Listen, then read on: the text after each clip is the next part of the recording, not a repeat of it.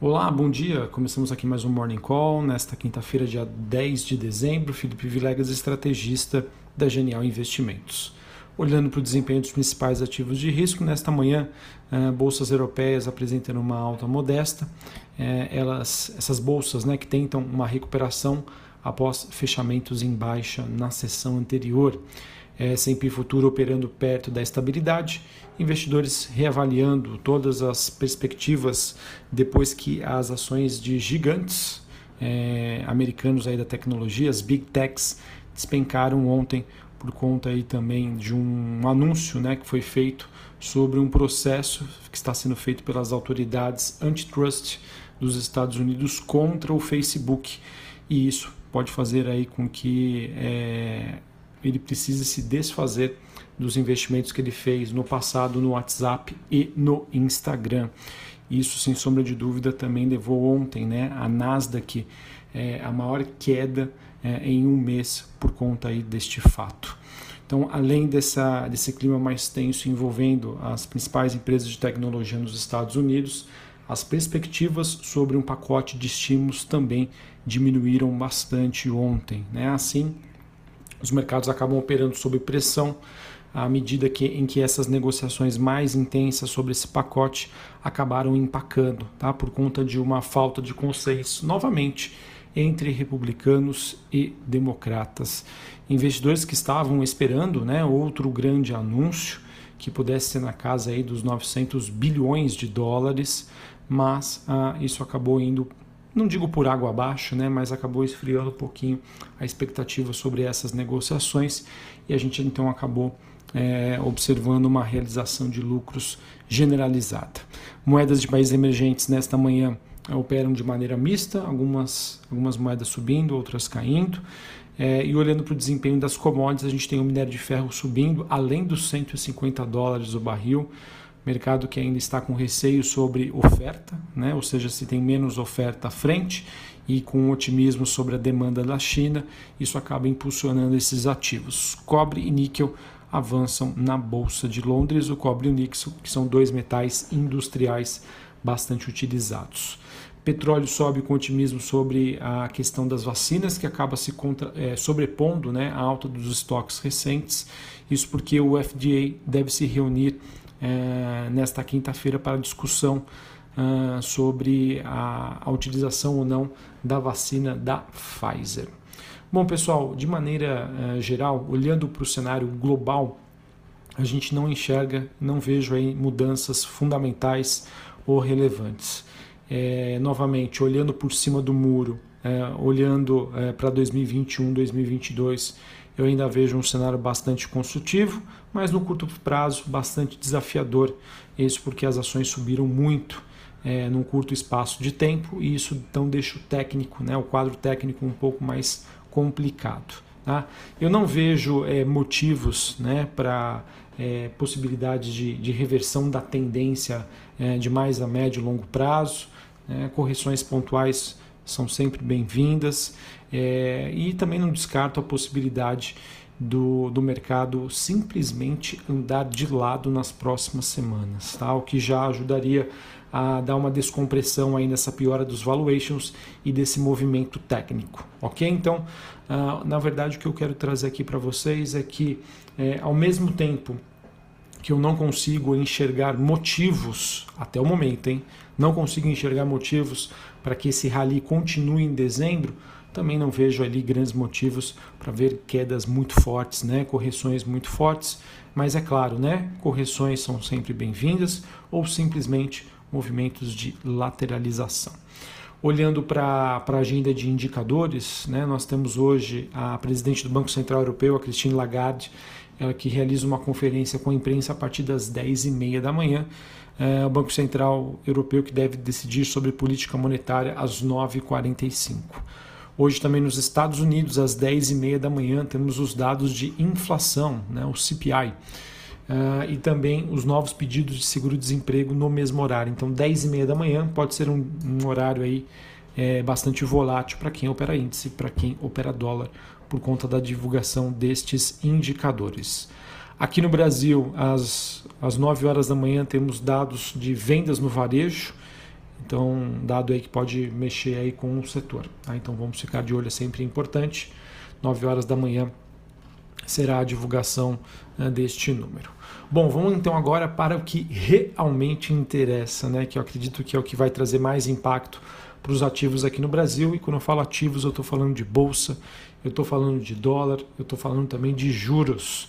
O destaque da noite, né? A noite anterior ficou, ficou por conta da decisão do Copom, Comitê de Política Monetária aqui no Brasil, ele que decidiu, como era amplamente esperado, manter a, a Selic estável em 2%. Ok, Felipe, então se esse é o grande assunto e já era tão esperado, qual que é a novidade aqui?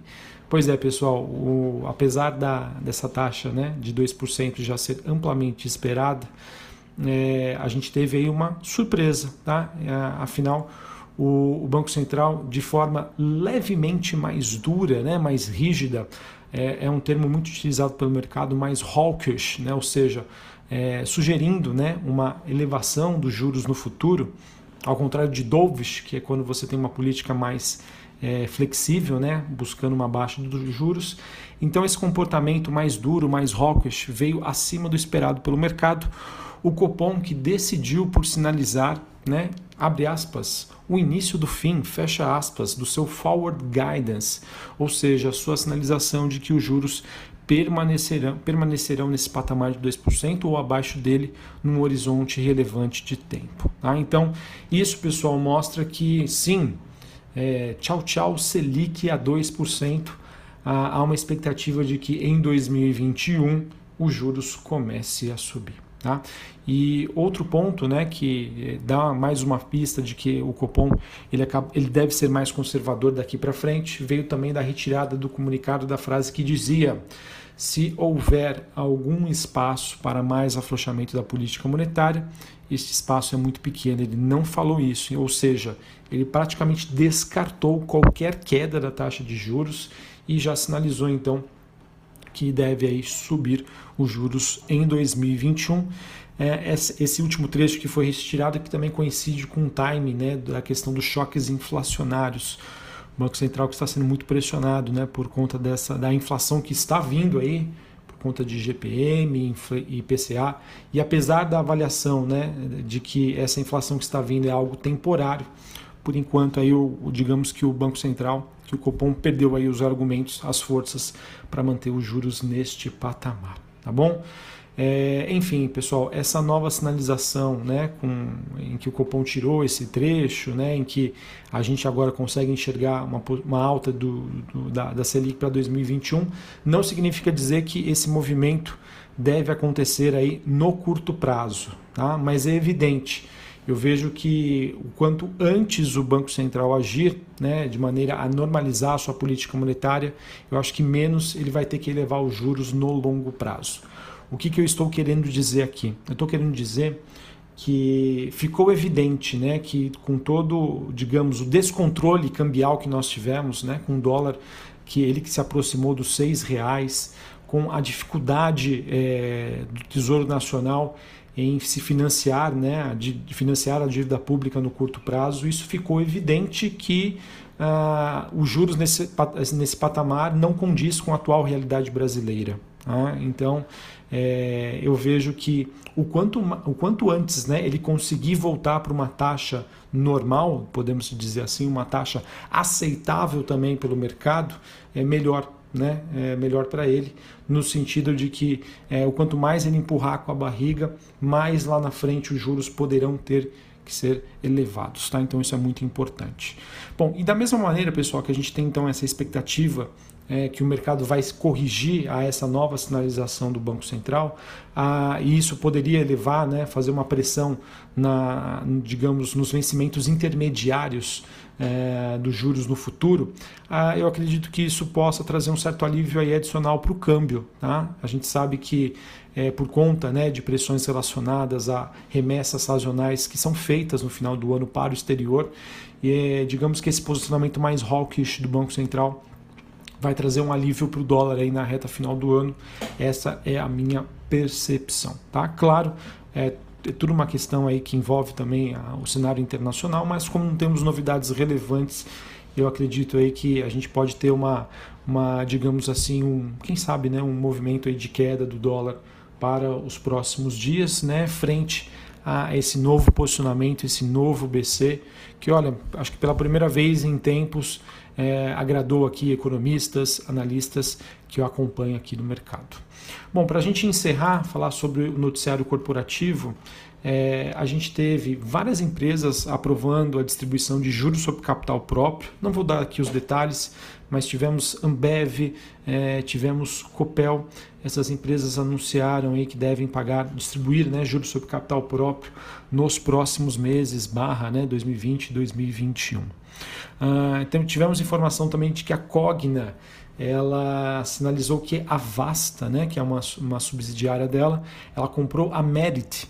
A Merit é uma plataforma de avaliação digital e assim vai ajudar na digitalização das escolas parceiras. A Merit que deve fechar 2020 com uma receita estimada em torno de 1,5 milhões de dólares.